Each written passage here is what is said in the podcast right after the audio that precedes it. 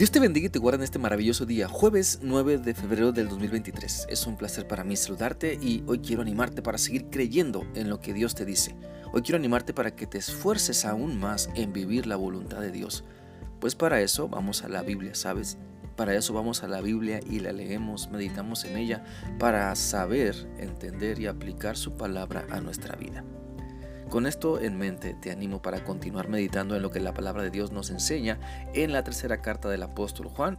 Vamos a leer hoy el versículo 14, el cual dice así, Por eso espero verte en breve y hablaremos cara a cara.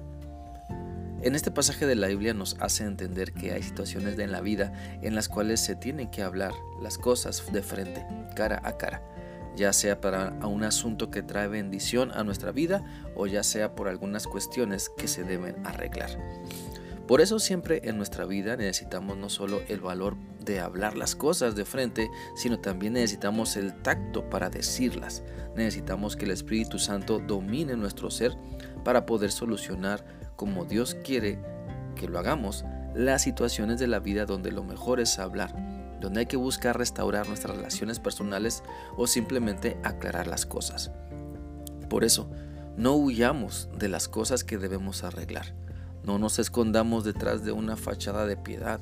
No nos encerremos en casa o nos escondamos en un oficio o eh, en un servicio con el propósito de no hacer nada de lo que Dios nos pide. Y esto que Dios nos pide incluye que usemos la capacidad que Él nos ha dado para hablar sabiamente. La Biblia dice en Efesios 4:29 lo siguiente, no digan malas palabras, sino palabras que ayuden y animen a los demás para que lo que hablen le haga bien a quienes los escuchan. Entonces que al hablar con otras personas realmente busquemos hacer la voluntad de Dios, realmente busquemos edificar sus vidas y no, y no corromperles con nuestra desesperación, del desánimo, cansancio o falta de amor y tacto al decir las cosas que cuando queramos hablar con alguien, nuestras palabras no suenen como amenazas, no suenen como que nos queremos desquitar, sino arreglar lo que está deficiente en amor y recordando que nuestra actitud debe ser de humildad y no de altanería. Por lo tanto, cuando hables con otras personas, no impongas tu ley, no les impongas lo que tú quieres hacer, no trates de convencerlas para que se sometan a tus deseos, porque haciendo esto muchas veces solo empeora las cosas. Nunca se arregla nada. Nunca se arregla lo deficiente siendo deficiente.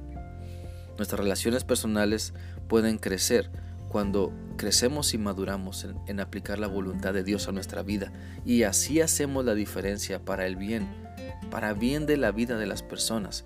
Creo que creo que todos queremos ser recordados por nuestra paciencia, y no porque en nuestra impaciencia mal hablamos. Todos queremos ser recordados por la transformación de carácter y de mente que Cristo está operando en nuestra vida y no por lo necio que fuimos, lo cual nos llevó a quedarnos solos. ¿Sabes? Porque nadie quiere convivir con una persona que siempre quiere tener la razón en todo. La Biblia dice en Jeremías 1.9 lo siguiente. Luego el Señor extendió su mano y me tocó la boca diciéndome, he puesto mis palabras en tu boca. Y sabes, de la misma manera el Señor ha hecho eso con nosotros.